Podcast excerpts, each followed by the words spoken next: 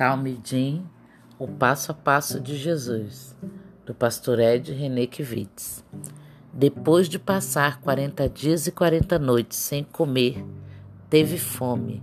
O tentador veio e lhe disse: Se você é o filho de Deus, ordene que estas pedras se transformem em pães. Mateus 4, 2 e 3. Jesus foi conduzido ao deserto pelo Espírito Passou 40 dias e 40 noites em jejum, até que naturalmente teve fome. Nada mais legítimo que ele tomasse providências para saciar a fome de pão. Mas para Jesus, esse é um momento de tentação. O momento da tentação é aquele quando estamos na iminência de praticar o mal. Mas que mal há em comer quando se tem fome? O que está nas entrelinhas desse momento de tentação de Jesus não é a fome e a legitimidade de uma providência para acabar com ela. A tentação que Jesus enfrenta não diz respeito ao pão, mas à sua identidade. O diabo sugere que ele transforme pedras em pães, não para matar a fome, mas para provar que é, de fato, filho de Deus.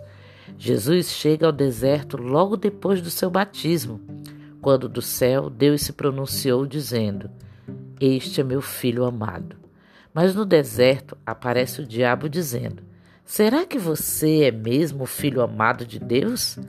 Será que se você fosse o filho amado de Deus estaria passando fome? Estaria vivendo esse momento de escassez, passando por essa dificuldade, enfrentando essa limitação? Será que se você fosse mesmo filho de Deus estaria sofrendo? Será que Deus realmente ama você?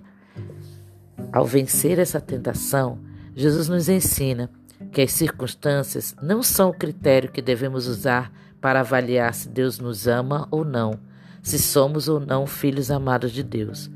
Quando nos valemos desse artifício de olhar para as circunstâncias, acabamos fazendo a brincadeira de bem me quer e mal me quer. Imaginamos que quando as coisas vão bem é porque Deus nos ama. Quando as coisas vão mal, é porque Deus não nos ama. O que deve sustentar o nosso relacionamento com Ele é a própria voz do Pai, que sussurra em nosso coração. Você é meu filho amado, você é minha filha amada. Não duvide do amor de Deus, mesmo quando você duvida desse amor. Deus ama você.